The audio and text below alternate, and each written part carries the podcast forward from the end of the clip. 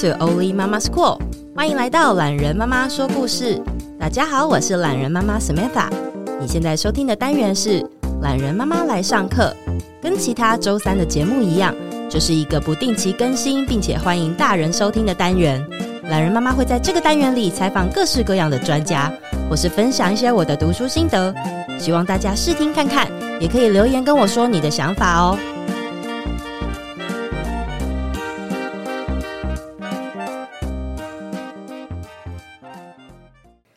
我的原创故事里呢，有一个特别受小朋友们欢迎的系列，叫做《森林小学》。里面将许多不同属性还有国家的动物拟人化的放到故事里面讨论。当中啊，有一集石虎秀秀的生日，刚好是在去年十月份的时候上架的。那内容有讨论了石虎秀秀他们家栖息地的消失啊、路杀，还有二次中毒的困境。我呢，也是在那段时间开始大量收集石虎啊，还有台湾原生动物的相关资讯。因此呢，我就开始关注了几个粉专，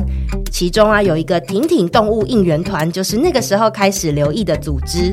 婷婷他们不仅在意野生动物，也非常的关注我们养在家中的毛小孩们。那除了实体展览推广之外，他们也有自己的 podcast 节目，叫做《婷婷动物松松聊》。那我们来一起欢迎婷婷的创办人伟平。Hello，大家好，我是伟平。伟平，能不能简单的和大家分享一下婷婷主要在做的事情，还有推广的理念？好，OK，就是基本上其实我跟大家都一样，对于动物的关注比较是来自于喜爱。我自己有养狗，嗯，所以我开始就有关心流浪动物的议题。然后有台湾有一句话叫“毛小孩是家人”，其实是我在二零一三年底一四年初用一个活动叫“让动保旗帜飘扬”推出来的。嗯，那其实把毛小孩定位家人，重点不在于那个名词，重点是当你把它视为家人的时候，我们就可以推广，不要弃养他，要好好照顾他，然后就如同小孩子一般这样子。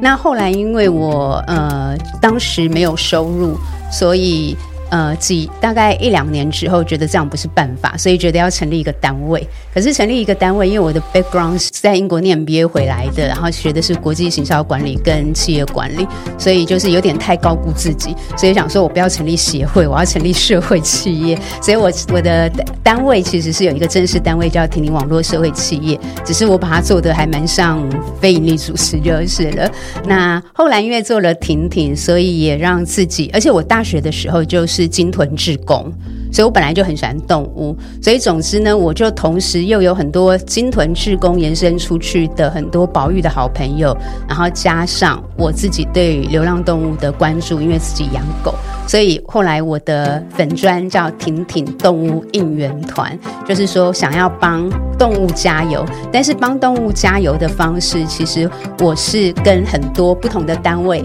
合作，所以像有跟石虎协会合作做展览。然后我会办，像之前我其实曾经帮台湾的那个黑熊妈妈黄美秀教授，帮他协助他一起举办国际的熊类专家研讨会。因为我的 background 其实就是行销企划，嗯，所以我还蛮善于做活动的。所以婷婷慢慢的就变成一个为了推广跟动物相关的正确观念而做各式各样活动，包含 podcast 的一个单位，这样子。只要跟喜爱动物有关，可能都可以看到你们的踪影，可以这么说吗？呃，也不敢这样讲，因为动物的议题太庞大了。但是我们大概关注比较多野生动物保育，加上流浪动物，嗯，就是毛小孩议题，大概是我们关注就宠物类型的。那实际上动物保护还有很多，像是所谓的经济动物，嗯，经济动物，譬如说有一个单位叫台湾动物社会研究会，他们长期关注的是母鸡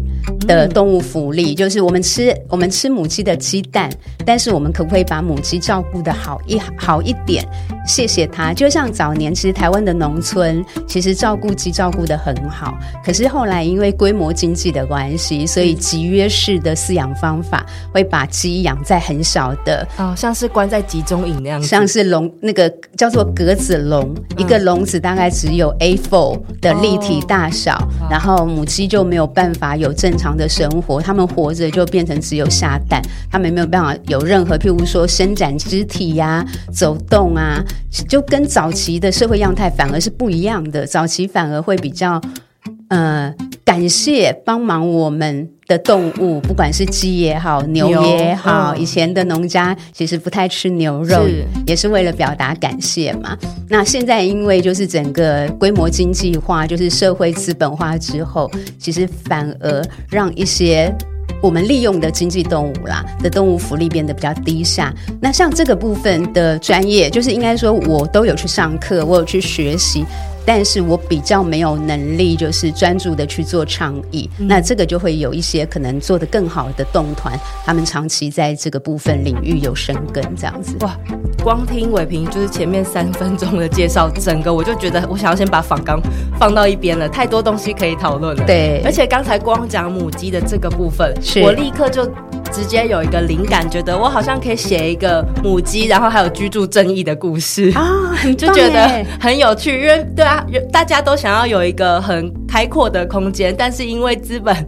主义化的关系，所以不管是动物或者是人，现在都会就是好像觉得自己能住的空间越来越窄。那那些就是很宽阔的空间都拿来干嘛？你如果愿意画的话，我帮你介绍台湾动物社会研究会哦，然后你还你的绘本就可以成为他们去推广。一个很棒的一个，就是大家可以互相，它可以提供你更好的知识、更全面的知识，然后相对的，譬如说，不管是你录的集数也好，或者你产出的一个小故事也好，对他们来讲，可能是一个很珍贵的资源呢，就是做教育的资源。哦，这一集一定要赶快在上架之前把故事写出来，免得那个被 被同行听到。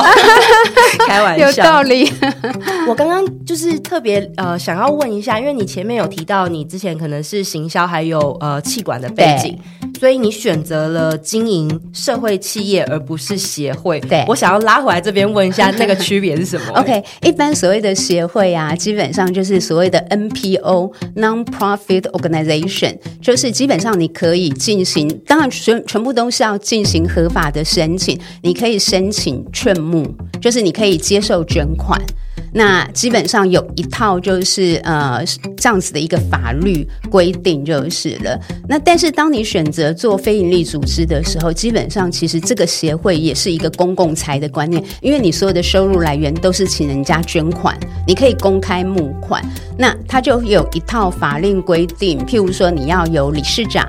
要有监事，像我自己其实现在是中华金豚协会的常务理事。那这个协会呢，其实到现在已经超过了二十五年了。那他的理事长，我记得每两年要改选一次。总之，它就是一个公益组织，你拿的都是社会资源，所以它就有一些相关的规定。但是你可以公开接受捐款，所以像是很多呃，不管是动保团体，或者是保育团体，或者很多公益组织，其实都是属于所谓的 NPO。非营利组织，那社会企业的差别是在于，社会企业基本上我们是不能够募款的，嗯、我们也不能捐款。譬如说，其实我偶尔都会收到，哎、欸，我可以捐款给你吗？我不能够接受捐款，但是我可以，就像是呃，Podcast 节目是可以接受赞助的，所以我可就是我不能够去跟人家说，哦，我好辛苦哦，请你捐给我，但是我可以去讲说，呃，如果你愿意赞助我，我可以跟你交换口播稿啊。是对，它就是一般的盈利事业。嗯、然后我们所有，如果说我有任何的收益，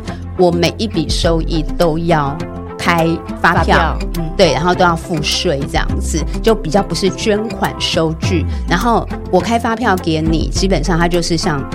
呃，任何一个单位一样的发票，可是如果是 NPO，如果你捐款给中华鲸豚协会，我给你一张五百块钱的捐款收据，到年底那个捐款可以跟你的那个收入抵税，对，哦、所以有一些应该说会给 NPO 比较多的 support 优惠。帮忙，因为它是非盈利组织，但是自由度可能也就会比较少一点。对，因为你就要要很负责。那社会企业在目前在台湾其实没有社会企业法，在英国有，就是所谓的社会企业，其实它就是一个公司一个企业，在台湾完全比较一般企业，嗯、所以一般企业要付税，我们一块钱都跑不掉就是了。我们就是完全照企业的方式。但是为什么叫社会企业是？是我不是为了成立一个赚钱。嗯，不是为了追求股东最大利益。对对对，不是为了追求股东最大利益，我要追求的是社会价值的极大化。嗯，但是我选择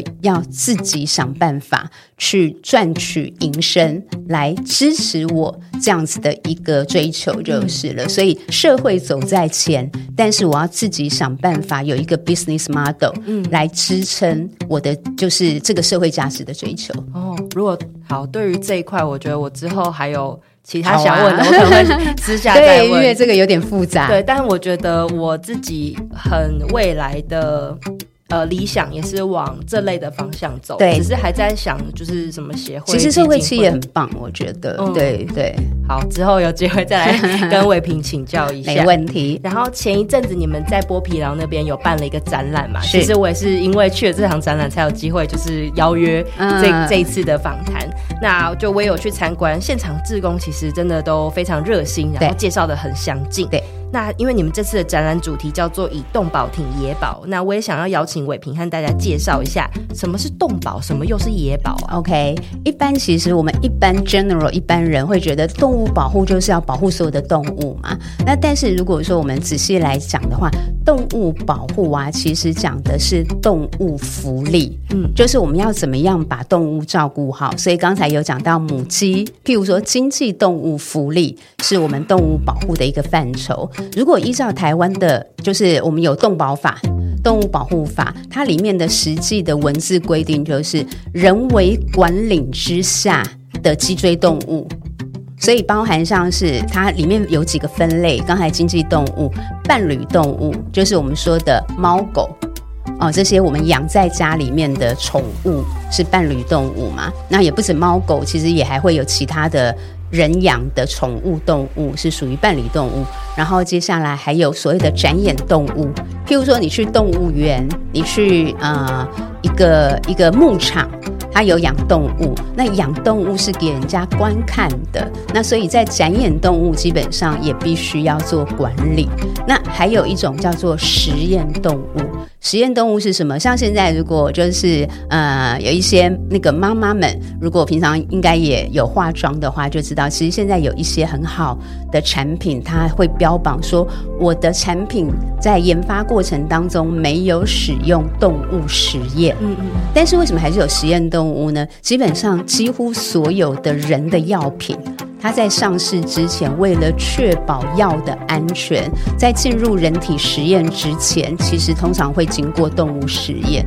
那这些实验动物等于其实是一定程度牺牲自己的生命来成就我们的药品安全。所以实验动物它也有一些准则，譬如说怎么样善待这些动物。平常相信呃科技越来越发达，所以我们可不可以善用科技，减少我们用最少的动物，让动物承受最少的痛苦。一样可以达到药品检测。本来以前我们很传统用的实验动物，小白鼠，对，我们可以越用越少。嗯，哦，一般我们其实实验动物会讲三 R，R 就是呃精致化，就是你整个实验要很精致，不要让动物承受太多的痛苦。然后或者呃另外一个是 reduce，那 refine 是精致，reduce 是减少。本来我要用五十只。动物做的实验，我现在科技越来越发达，然后我的譬如说我的整个计划做得更谨慎，我可不可以只用以前五十只，现在我用五只可以达到一样的效果？所以 reduce 减少使用动物，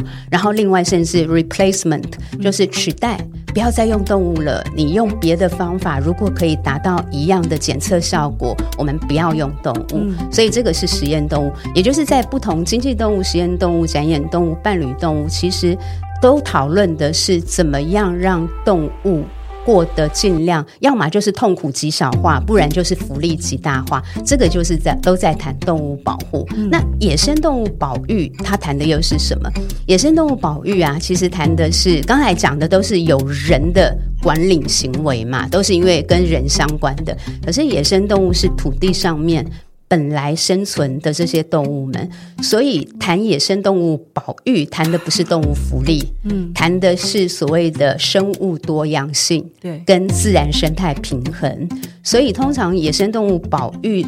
努力的关键，都是我们要怎么样保护好大自然，保护好这些动物们土地上面的家，就是尽量减少破坏他们的家园，这样子。嗯、对，这个是通常野生动物保育会努力追求的一个方向。对，跟动物保护其实差别蛮大的。我之前在看展览的时候啊，我印象就很深刻。因为老实说，在看展览之前，其实我会有点不明白，为什么我们要一直去强调呃什么是台湾原生种，嗯、什么是外来种？是因为那个时候我不明白为什么要，我会觉得是不是贴标签，然后会跟我自己其他，比如说关于现在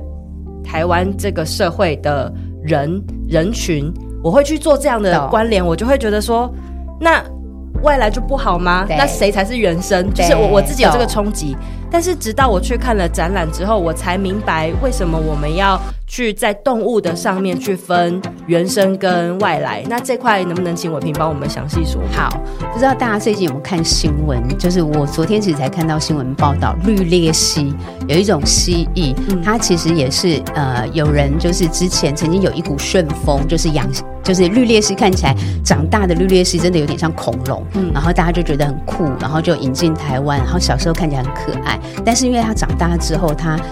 长太大了，然后大家开始慢慢的觉得说养起来很麻烦，食量也很大，就把它丢到想说那就是野生动物嘛，那就丢到外面去。可是台湾没有这种蜥蜴。所以，当你把绿鬣蜥丢到外面，在我们都知道生态平衡，生态里面有不同的动物，有不同的位阶，然后它们去自然而然的形成了一个平衡，是我们要维护的。可是，当外来种的动物进入到生态系里面之后，它没有天敌，它就可能会造成生态的崩坏。那生态生态崩坏之后呢？原来。的就是里面的动物，他们可能就会竞争食源、竞争栖地，甚至于它会直接就是让很多动物因此消失。我举一个最简单的例子，嗯、就是以前台北市有很多麻雀，嗯，现在你认真看哦，台湾呃台北或者是我我们整个台湾的麻雀数量变少很多。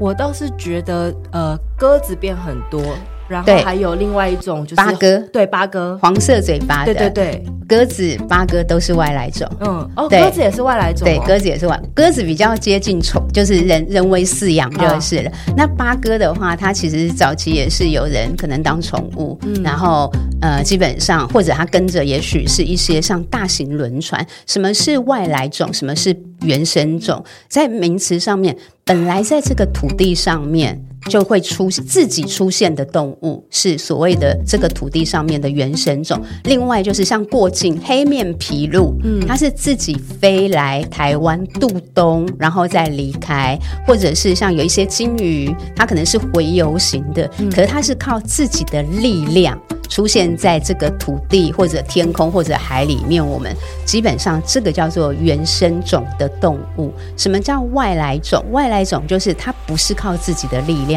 进来的，有可能是人为刻意，但是也有可能是非刻意。譬如说轮船。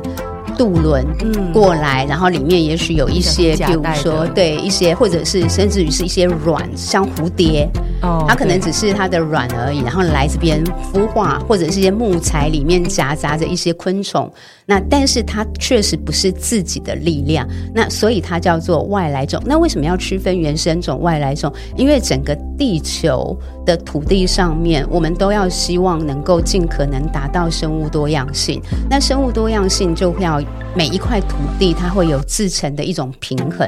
可是，当这些动物随着不是靠自己，而是因为人为出现了迁徙，它就会可能进入到另外的环境，成为外来种。那如果它又很强势，就会出现像我刚才讲的，它会影响到这个土地上，像是绿鬣蜥对台湾的影响很大，或者另外有一种鸟叫埃及圣䴉，是最早就是一个动物呃，在新竹的一个展演动物园外溢了六只，其实就是六福村。概二十几年前，然后六只飞走之后呢，后来开始繁殖，然后到了几百只的时候，就有学者呼吁要进行移除，大家舍不得，觉得这么大的鸟移除有点残忍，对，然后那当时就没有作为。然后这几年，因为太多原生鸟类，因为它们找不到食源，然后影响繁殖，我们自己的原生鸟类大量下降。哇！那下降之后，所以其实后面真的被影响的动物数量是更多的，而且那是不可呃，野生动物如果一旦灭绝是不可复原的嘛，所以它很严重就是了。所以这时候就不得不，然后我们这几年因为这样所移除的埃及圣玄是两万只。哇，从六只。对，所以当初如果我们可以，嗯、老实说，当然是有点狠心。是，但是如果我们理解原来生态是需要管理的，那六只的时候我们舍不得，可是到三百只，我们已经看到趋势，这个趋势是有问题的。不是所有的外来种我们一定都要去移除它。有一些蝴蝶，如果它完全没有造成生态任何的危害，我们当然还是尽量的保存。对，因为它并没有其他生命因为这样而损失嘛。是。对，但是如果当它进入到所谓的外来入侵种，也就是实际上它的存在的背后是更多生命的死亡以及生态的一个崩解，那它会造成很大的影响。那这时候这样的物种就是属于外来入侵种，就不得不处理了。哦，我刚刚瞬间又又冒出很多问题啊，比方说，因为像刚刚在讲绿鬣蜥，它原本可能被引就是带带来。所以它其实原本就算是展演动物的一种，或者是对，有或者是很多都是展演动物或宠物。哦，然后那我又另外有想到啊，因为像有一些动物，它可能也是自己来到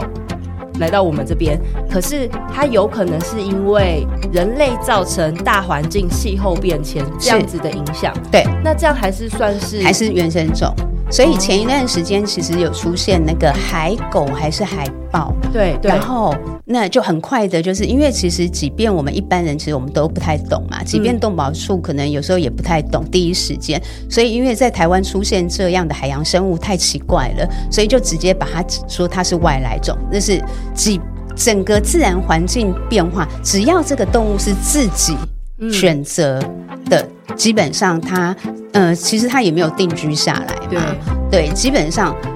所谓的外来种是人有介入才叫外来种，只是那个介入可能是有意或者是无意的。哦，明白了。所以一切其实都是因为有没有人的加入。对对对对对。Okay. 那为什么要知道有没有人的加入？是因为如果是人造成的，我们就有义务去想办法解决。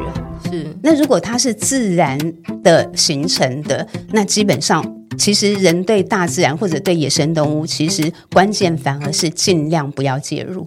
对，当然尊重尊重他们。那我刚刚也想要问啊，像比如说，就是我们知道现在，比如说养狗狗、猫猫可能会要打预防针什么，所以其实就会登记。对。那像是比如说其他的实验动物也好，或展演动物，他们是有地方可以去做登记的吗？一般实验动物其实有相关的法规，应该管理的比较严，因为他们那种都是是要很厉害的研究室才可以做，所以那个是有比较专业的在做管理。那其实其他的像鸡，因为它就是一个就是吃的动物，所以机场当然就有机场的管理。因为就是说禽流感，嗯，当你禽流感爆发的时候，这时候当然疾病管理局它必须要很快的去盘点全台湾有哪些养鸡场、养鸭场，嗯，然后跟他们确定，他们其实也都要去，平常就要打这些预防针，就是，所以那又是另外一套。的管理方式这样子。那至于回到宠物，譬如说以犬猫来讲，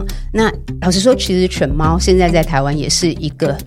算是外来，我们要基本上可以定义为外来入侵种了，就是因为它对生态已经造成了一个蛮大的压力。就是那犬猫其实依照动保法，目前是有明确的管理，包含就是希望要。要有登记，但是管理的落实执行度还不够。但是因为今年我们的呃本来叫农委会，现在升级为农业部，所以有希望可以在越来管理的越好。然后除了犬猫之外，目前还在讨论当中，还没有进行的是犬猫以外的宠物。嗯，可是犬猫以外宠物很复杂，譬如说很多人养鸟。哦，OK，对，但是鸟你养，你养鸟跟养狗嘛，养狗我们会规定要打晶片，养鸟你很难规定打晶片，为什么？因为很多鸟身体太小，哦，没办法，根本没办法打晶片。对，所以它就有它的复杂性，就是了。是对，所以，所以其实饲养宠物啊，它如果你真的每一件事情要靠政府管，其实真的很困难。所以像现在我我们自己有一个单元叫做弃养预防班，就是讲犬猫以外的特殊宠物。那其实，在讨论的时候，其实很重要的关键还是建立民众的饲养动物之前的认知，就是你要有责任感。然后你一定要先认识清楚你想要饲养的动物，它需要什么样的动物福利？你要怎么样做？你要做哪些事情可以满足它？好好的照顾它，然后而且要中养它一辈子。譬如说，你要怎么样中养一只会活得比你老的？可能是蟒蛇，球蟒可以活四十年，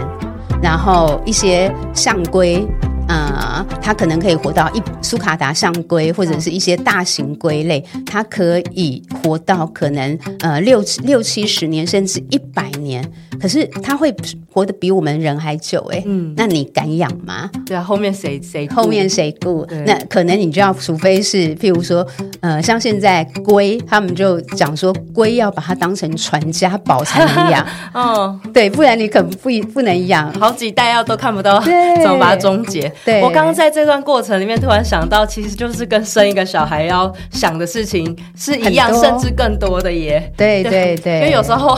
不知道怎么就怀孕了，可是你要养动物之前，你是可以好好规划确定的时间，然后再去做，就是不管认养或者是就收养。对对对，所以其实哇，真的是要很谨慎思考。我想要在就是更深入这个话题之前，拉出来重新再问一个地方啊，就是因为我们刚前面有讲，就是动保它其实主要是在谈论的是人为有关的，然后是脊椎动物嘛。我知道现在蛮多昆虫老师，然后或者是有在教小朋友接触动物的老师，不管是昆虫类或者是呃动物类，都也有点像是呃所谓的展演动物。那这块是需要登记的吗？还是它会比较像是宠物？其实这一块应该是目前比较没有管理的，嗯，因为目前其实我们管理这些呃跟动物相关的，刚才有讲说野生动物保育法，然后还有动物保护法。动物保护法里面确实直接管理的就是脊椎动物就是了。那到昆虫其实不在动物保护法涵盖的范围，所以像我说的，其实很重要的都是观念，就是譬如说你去户外。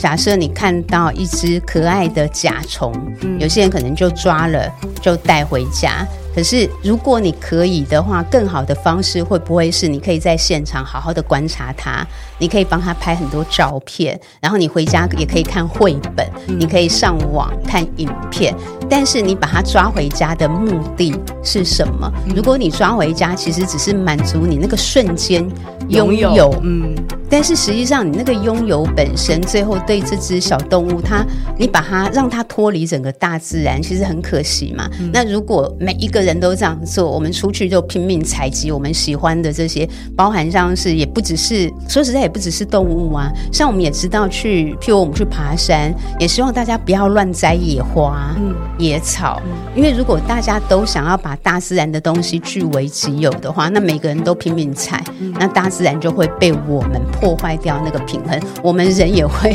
沦落为就是，虽然我们呃以那个外来种、外来入侵种，因为都是我们人在定义，所以我们不会把人放到里面。但是我们人为对于自然的破坏就会是最大的，就是了。所以回到你刚才问的，以法规来说，其实这些昆虫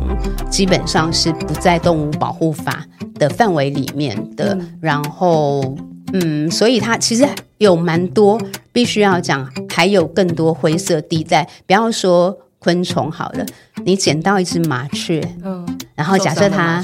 对你，你譬如说你觉得它受伤了，或者你是为了它好，你带回家，然后你可能譬如说，不管你真的譬如它受伤，你也带它去动物医院，然后你也照顾它了，那你要不要把它也放回去？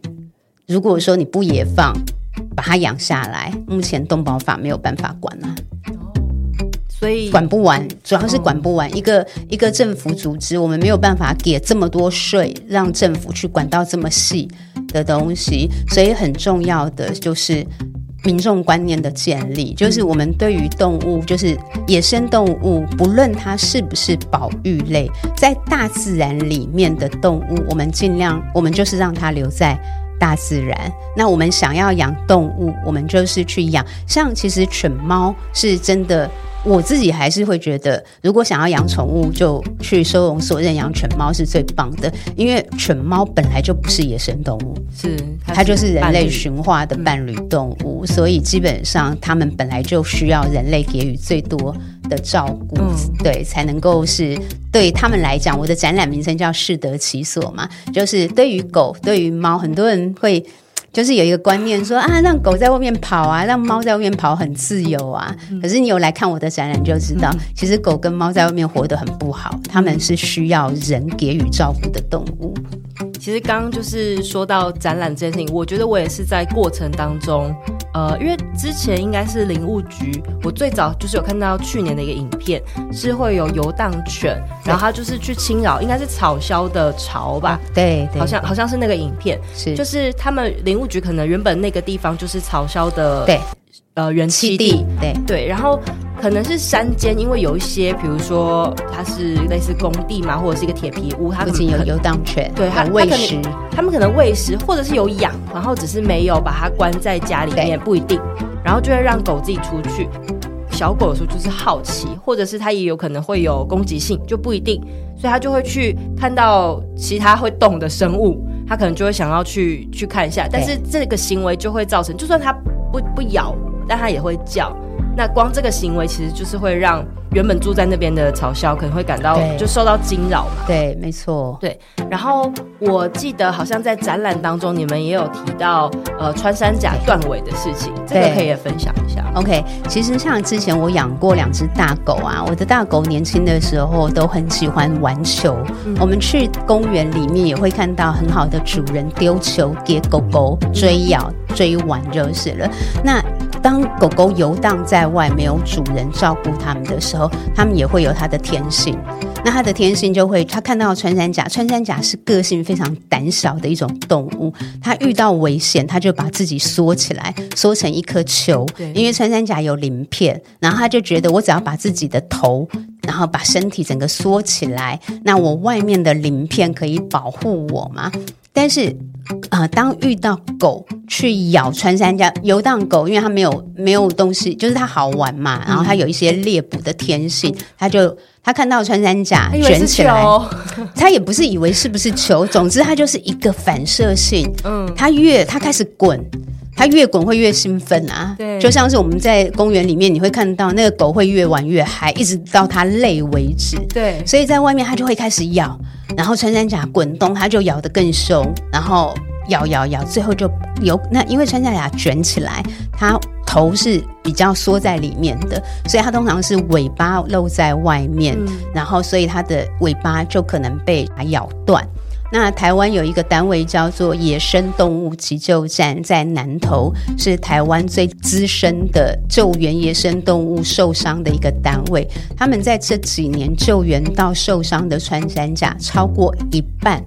是被狗咬断尾巴的。那当狗咬断穿山甲尾巴，第一个是有可能穿山甲会死掉，嗯，那第二个是如果它没有死掉，它的尾巴也没有办法复原，这个时候就会影响它之后生活的能力，然后另外呢还会影响到它繁殖下一代的能力，因为穿山甲，呃，公穿山甲、母穿山甲交配的时候，尾巴也会把它，就是也是一个很重要的让两只叠在一起的器官。另外更重要的是穿。穿山甲的妈妈是靠用尾巴背着小穿山甲，然后带着它去探索这个世界，学习怎么去生活的重要器官。没有了尾巴，因为小穿山甲的手很短，嗯，基本上它也没有地方抱了，就是了。所以就是对于当让我们让狗在外面破坏了生态，咬伤了一只穿山甲，它不是只影响一只，它是影响穿山甲这个族群。然后台湾的穿山甲呢？是叫中华穿山甲，嗯、它。是它除了是台湾原生种之外，它是这个穿山甲是全世界极度濒危的动物。嗯，对。然后我们算是穿山甲保育的模范生，这这这些年来，对。但是我们这几年却因为游荡犬、嗯，对，有一位有一位博士叫孙敬敏博士。如果大家觉得穿山甲很可爱，可以看一下之前 Discovery 的国际团队特别来台湾拍孙敬敏博士，还有一位罗宣义。那总之呢，就是有一些在穿山甲保育上面投入很多的人士，在一个片子叫做《解密穿山甲》，嗯，其实他要讨论探讨的就是台湾穿山甲保育工作有成，可以做得很好的这些原因。然后它是一种很神秘的动物，嗯，全球对它的理解非常非常的少。但是台湾做的很不错，可是这几年却受到游荡犬很大的生存压力，就是了。嗯，我自己对穿山甲，我觉得我我我刚刚就在想，我好像是从我开始露营之后，我对野生动物就特别有兴趣，因为我就是刚好在露营的过程，呃，遇过穿山甲，然后也见过白鼻心。不知道，可能就见面三分情，就会觉得哦，我知道这个动物，它不是课本或者是新闻里的东西，它是我确实看过的。对，所以也就因为这个，在展览当中才意识到说，哦，原来这类的保育类动物，它可能是因为被拿去制，被人制作成，比如说皮草的东西，对对对，才消失。但是现在却是因为没有好好管束的，呃，嗯。的的的狗，对，这这个让我其实还蛮冲击的，真的。像你刚才提到白鼻星，嗯，前一段时间有一个台大白鼻星事件，那在圈在我们的生态圈里面也讨论的很热烈，嗯，那因为它是在台大校园，然后这些动物呢，基本上像白鼻星，等于应该是这样讲，我们所有我们土地上面长出来的建筑物后面长出来，本来的土地上面当然都有生命嘛，不管是植物、动物啊，小。生命这样子，可是因为随着人类文明的演进，所以我们盖桥铺路，那他们的栖地就不见了。可是像校园或者大型公园，其实就是这些在大量开发、文明开发的都会区，对于一些原生的生命，他们仅存的绿地。所以台大校园其实里面有白鼻心是很好的事情。但是呢，因为长久以来我们太习惯了，所以当台大出现白鼻心被狗咬死的时候，很多人反而是去想要维护，说校园有游荡犬很正常啊，因为现在都在推哮犬啊，那、嗯。啊、你们怎么会可以怪狗？嗯、然后那然后甚至有些人会觉得台大怎么会有白鼻心呢？就觉得他们就是好像所有的野生动物都应该要住到山里面去，其实不是，是土地上都有生命，是我们发展过程当中让他们消失。可是有一些生命很强韧，他们很努力的在，即便在都会区，他们也活下来就是了。所以台大校园里面真正不该出现的是，没有任何一只狗应该要在没有人牵着的情况之下可以到处跑，因为它们不是生态系里面的一环。那当我们让狗这样的动物到处跑的时候，基本上它对生态会造成危害之外，我们也常常听到啊，就是譬如说一群狗造成一个小朋友害怕摔跤、跌倒，或者是让骑士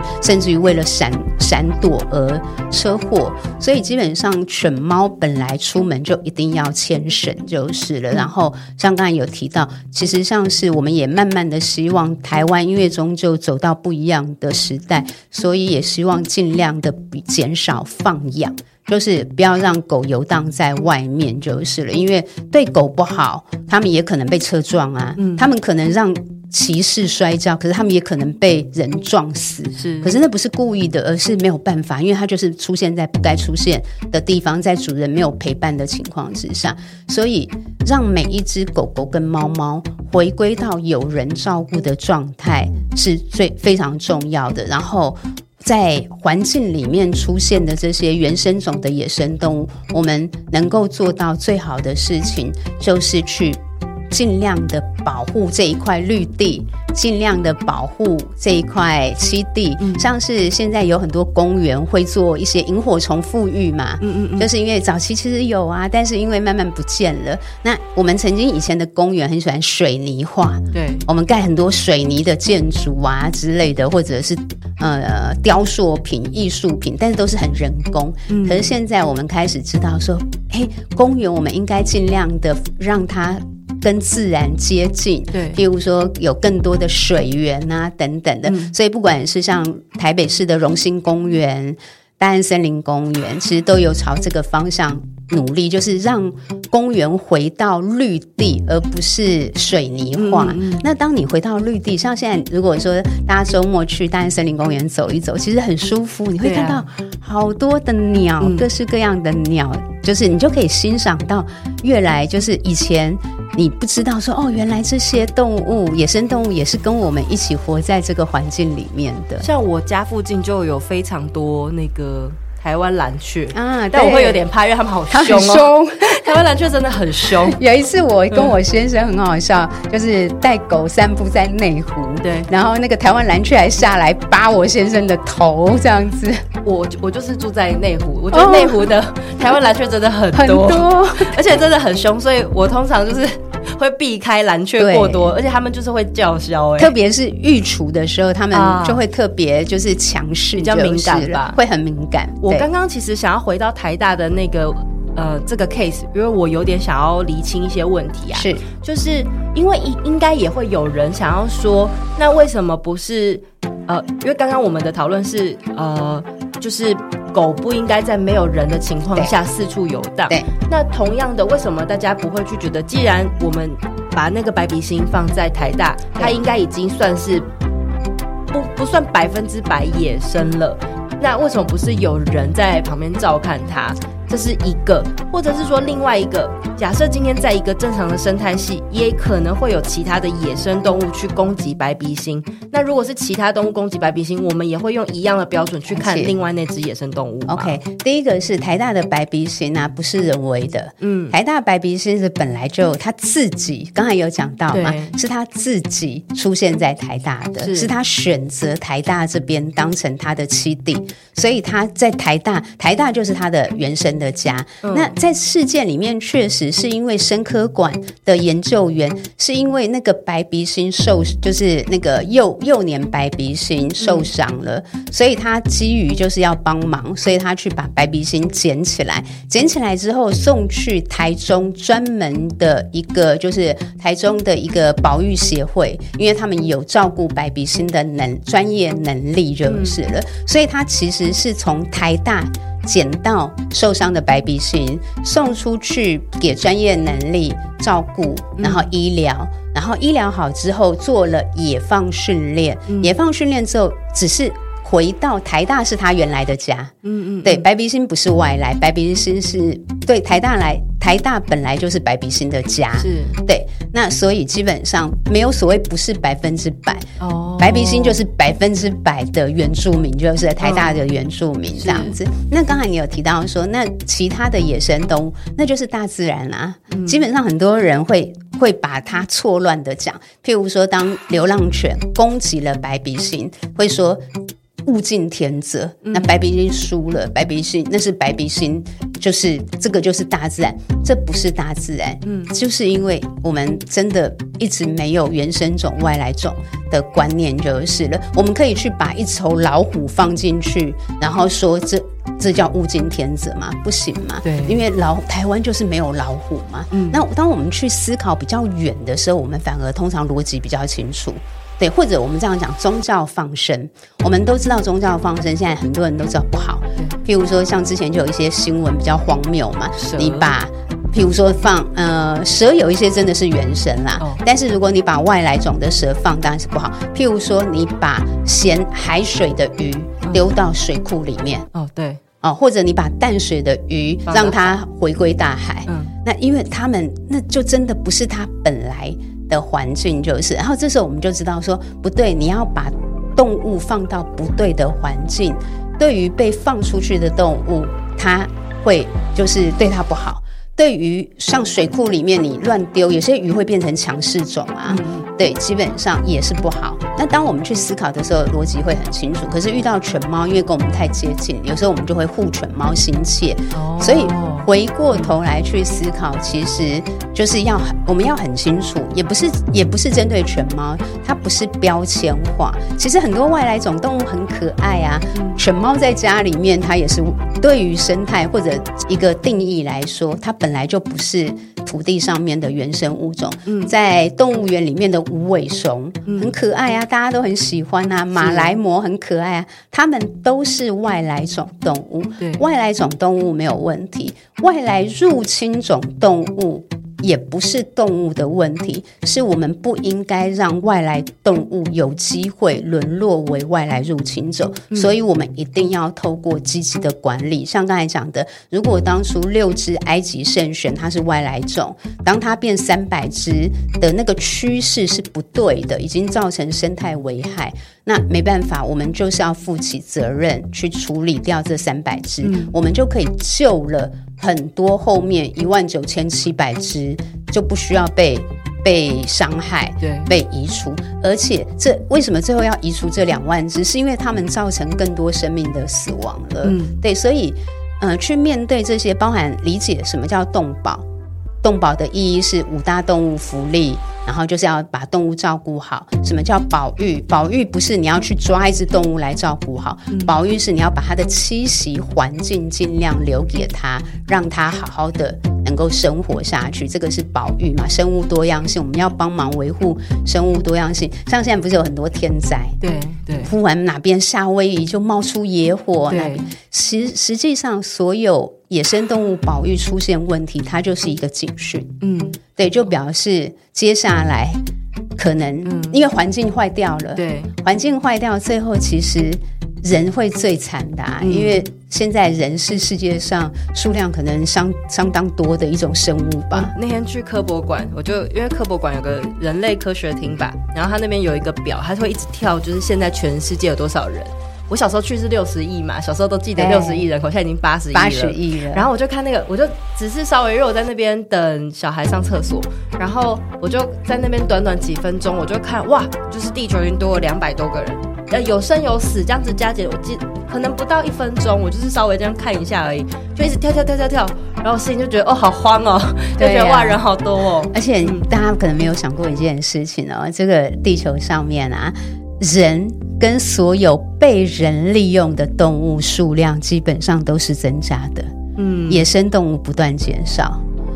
譬如说，犬猫是增加的嘛，是因为它是我们的伴侣动物。牛、羊、猪、鸡，因为我们要吃它，嗯，它也变多了。那谁一直变少？野生动物啊，嗯、因为我们一直开发，我们一直就是有各式各样的，就是我们让我们的我们会让他们的栖息环境。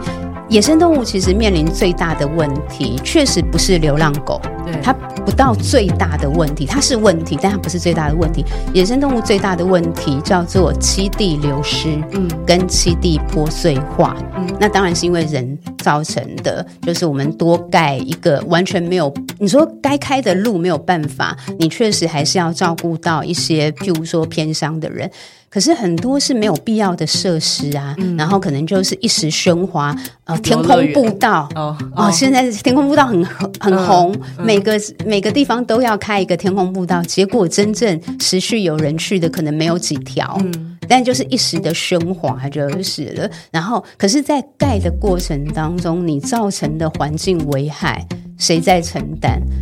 野生动物就不见啦，植物就不见了。嗯、那那些包含上是，其实它它是一个很一个连续性的影响。总之呢，其实在这个地球上面，我们真的要好好保护这些野生动物。嗯，对。我有留意到你在就是不管动保然后野保这一块涉略都非常广，而且听众们就是从刚刚一连串讨论，应该都可以感受得到啊。对。那因为你刚刚有提到，就是过去有在鲸豚协会吗？对。是。服务。对，然后我其实最近就知道有个新闻是跟巴黎那边有海豚，然后搁浅在沙滩的事情。那我也想要，就是或许可以请你也分享一下关于这这个事件，或者是对鲸豚这一块的保育的看法。OK，海豚的歌，就是我自己是二十，我大学的时候就是因为喜欢动物，我就去鲸豚协会当志工。嗯，所以然后志工就是那时候，因为台湾刚刚开始，现在东部都有赏鲸嘛。对，是因为那时候其实就在大概一九九六九七年的时候，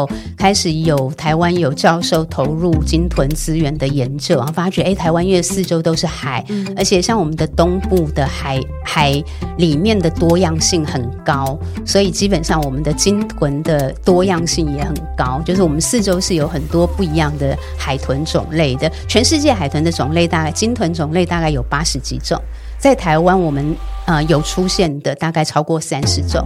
所以以这么小的岛屿国家，这样子出现的那个比例非常的惊人，就是了。嗯、对，然后我就觉得，但是我对于海豚的着迷，对于鲸鱼的着迷，其实跟狗很像，哦，就是觉得它们可爱、嗯，聪明，所以很喜欢。但是不一样的差别就是狗是。驯化的伴侣动物，鲸豚是野生动物，所以你提到像是海豚搁浅，我们第三十就是《听你动物松松聊》第三十六集就有访问一位叫杨伟成兽医师，嗯，他是我当时二十几年前，我那时候是一般职工，我大学念经济系，所以我就是一般职工，然后去有遇到那个搁浅海豚的时候，我就是负责去把海豚抱住，哦，对，因为它因为海豚的呼吸要靠肺呼吸，对，所以它不能沉下去。那如果他的福利比较不好，他身体不好了，所以我们就要有志工帮忙抱着，而且兽医师因为要做检查等等的，所以也需要保定，就是、嗯、就是让他比较稳定。那那时候杨伟成兽医师就是当时他在念研究所，所以那时候我们就认识，就是好朋友这样子。那他就有我们上一次就有聊到蛮多的，就是我们去帮忙海豚救援，嗯嗯，到底是满足我们人。哦，还是在帮助海豚，跟去什么偏乡当志工，有时候会有这样子的。对，所以有时候要小心，嗯、包含我们养动物也是啊。嗯、我们到底或者我们救，我们不要说养，我们救动物。嗯、所以为什么很重要的是要一直去思考动物福利？你救动物，最后动物福利如果很糟，嗯，你真的做了一件对的事情，就像是喂食，你在外面喂游荡犬，嗯、但是实际上他们过对浪猫，他们实际上。过得其实并不好，它的动物福利并没有因此满足，而且还会造成疾病传播。嗯，因为会群聚，然后我们在家不是都会帮那个狗猫点一些药嘛？找不到啊，就是。帮他防一些防止传染病，然后如果真的真的真的你想要帮流浪狗带回家一只，通常也不建议你直接带回家，一定要带去兽医院，确定它身上没有传染病啊等等的，免得互相传染这样子。对，所以有时候你很直觉性的去做对动物好的事情，不见得对动物好。那回到鲸豚搁浅，其实早期。包含现在还是有这样不同的论点，说因为海豚是野生动物，嗯，它搁浅，我们到底人要不要介入？但是这几年呢，搁浅的海豚，包含您刚才提到巴黎的这一只，其实它胃里面是有很粗的线，嗯，那是人造物，就是海洋废弃物。对，所以实际上现在海里面的就是鲸豚搁浅。很高的原因是因为人为因素，譬如说塑胶袋，嗯，嗯，譬如说还啊、呃、渔网、刺网对渔网，对，就是那所以这时候鲸豚搁浅的救援、海豚的救援，因为他们就是被人才会让他们落难嘛，嗯，所以我们当然就是也有义务去帮，只是在帮忙的时候，譬如说当我们去当志工的时候。就是这时候，我们一定要听从兽医师的指令，就不要自己幻想。然后就很喜欢那伟成兽医师有分享一些很可爱的案例，不是那个是虽然无伤大雅，他说他们会看到一些那个那个志工会忍不住想要搔海豚的下巴，哦、把它当狗这样子，就是、对。那像像这种还是无伤大雅，嗯、可是有时候志工，如果你带着一些自己直觉式的。譬如说，伟成兽医师也有分享，有海豚，基本上的状况很不好，嗯，其实应该要更快安乐死，嗯，但是就会因为在现场大家放不下，嗯，吵就是就是争执不下，然后就还是很想要为他，嗯，但是可能他就说，其实是有几只让他很后悔，没有更早。安乐死。嗯、那那个拖延，他觉得是为了人，不是为了动物，嗯，不是出于为了动物。我怎么觉得这个在处理长照上面，有时候有一个哦，哦，这个可以延伸很多东西要聊，对，对。类似的，对、嗯、对，所以，然后动物更复杂，因为动物毕竟你你对它的理解如果不够，嗯，所以像以我现在来讲，我都会觉得我我的那个挺挺动物松松聊，真的仿很多兽医师，嗯，因为你对动物的理解太少了，我们都用幻想，我们都用太拟人化，嗯、那实际上可能还是要回归到对动物最理解的，第一个就是兽医师，那或者是我们之前也访过是有兽医师背景的动物行为训练、哦、行为学师，对。对，或者是他是钻研生态背景的老师，然后跟兽医师合作进行动物认知实验，嗯，就是他们是有真的专家去研究说，去试着从生理。一直到动物行为，嗯，一直甚至于动物的智能，嗯，它不是我们用想象的，对，对，它其实是要透过很严谨的科学实验啊，对，然后所以我现在，譬如说，你刚才有提到说挺挺这个单位，就是基本上我现在比较像是很希望自己是挺着人，嗯，去挺动物，嗯，因为有时候怎么挺动物，我后来发觉我不知道，哎，嗯，对，因为我对动物的理解其实太有限了，我们太常以人为本。的去认为动物需要怎么样的救援，但那不不代表那个是动物真的需要的。对，但是因为现在我们的生活又城城市远大过乡村，对，嗯，所以其实因为人类已经就我们现在已经有点进入人类世这个概念嘛，就是所有东西都是以人类为主，对，所以已经没有办法去避免掉，呃，直接做一个就是人类然后跟动物的。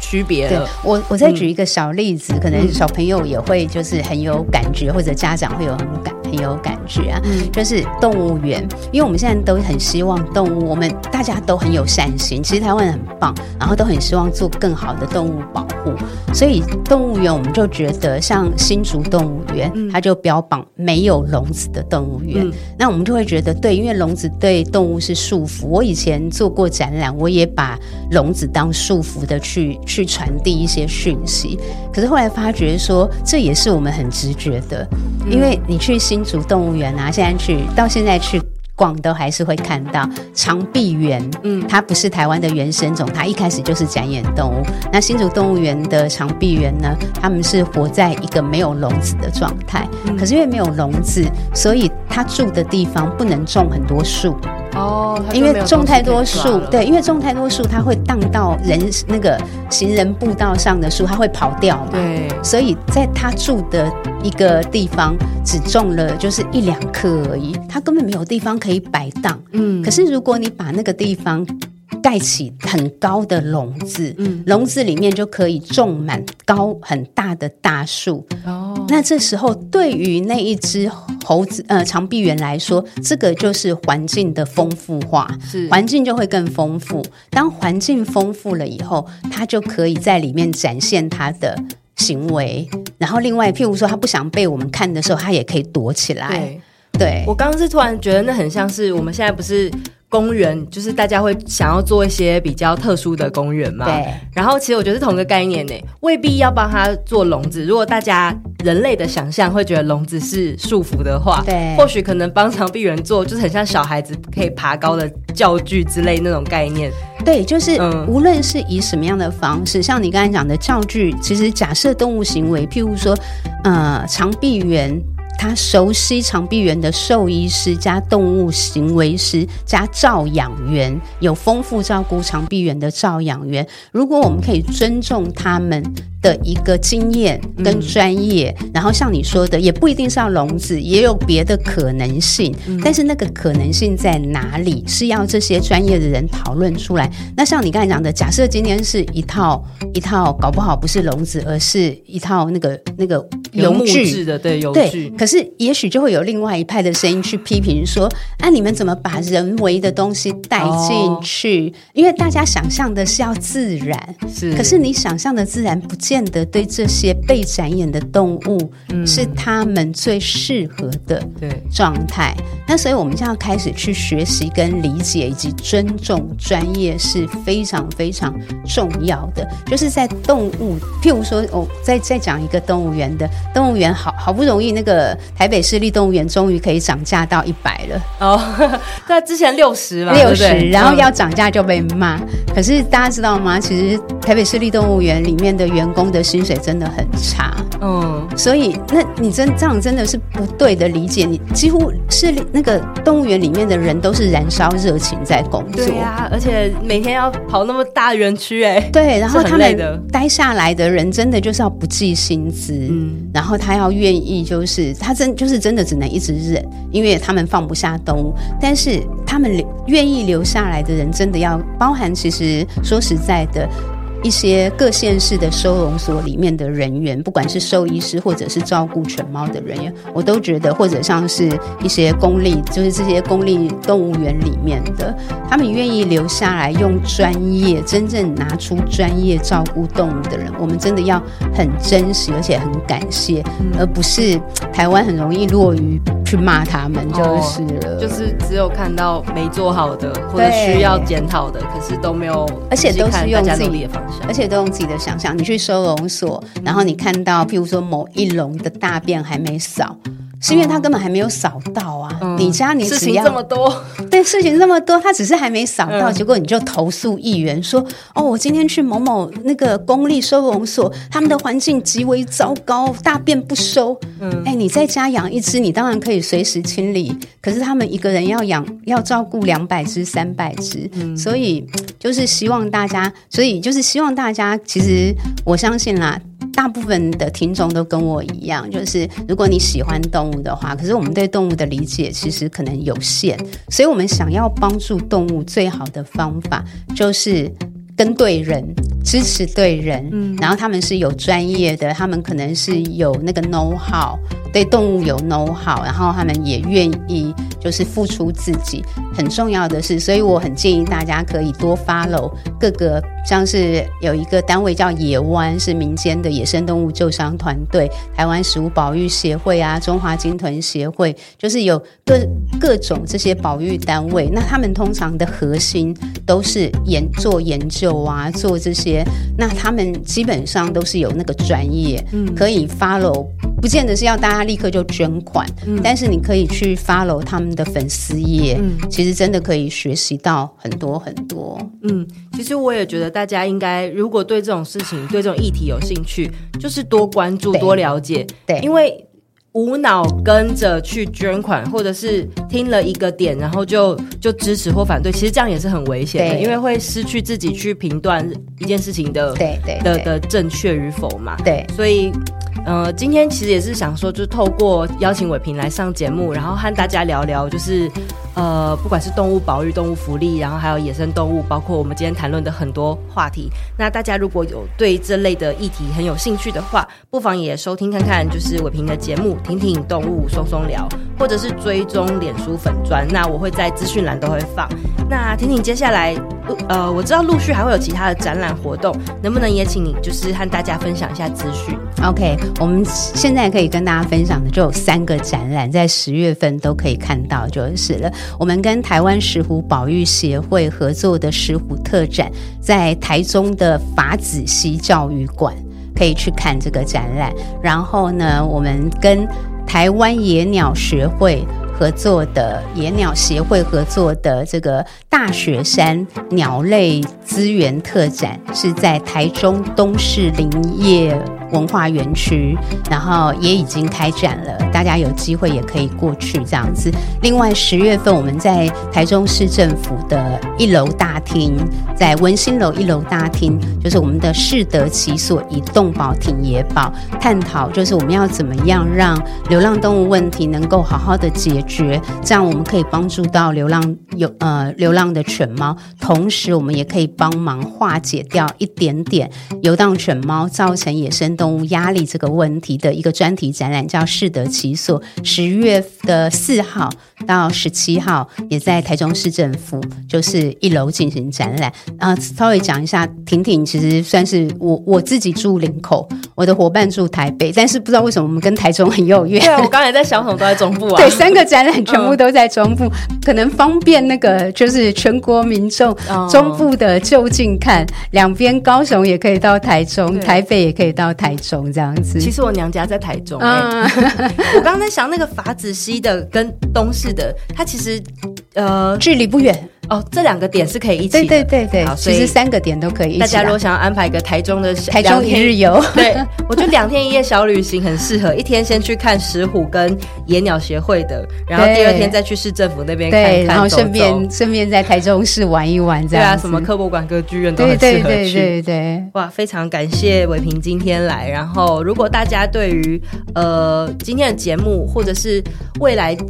我不确定你们会不会想要去其他的地方展览，我想应该有机会的话，希望非常希望。嗯，如果听众可能呃在不同县市，然后你们也很想要，或许。支持他们办这样子的展览，或者是想要邀请他们的话，呃，我会在下方就是放上伟平他们婷婷的粉砖，那大家应该可以透过那边和你联系到，对吗？可以，对，像也有国语实小的老师跟我联系，就是他们要来看展，他们五位老师要一起来看展，请我帮他们导览，同时也邀请我十一月份去他们学校做演讲，这样子，对，这也是可以的。好，那就大家都有听到伟平说的，所以伟平是非常有热忱，而且也我我感觉没有，就是对于动物这一块，你没有特别想要求到什么回报，只是希望可以把这个理念传递给越多人知道越好。对，所以如果大家有同样这个想法的话，就是非常欢迎来联系。没错，那我们谢谢伟平今天的节目，谢谢 Samantha，谢谢，那下次见，谢谢大家，嗯，拜拜。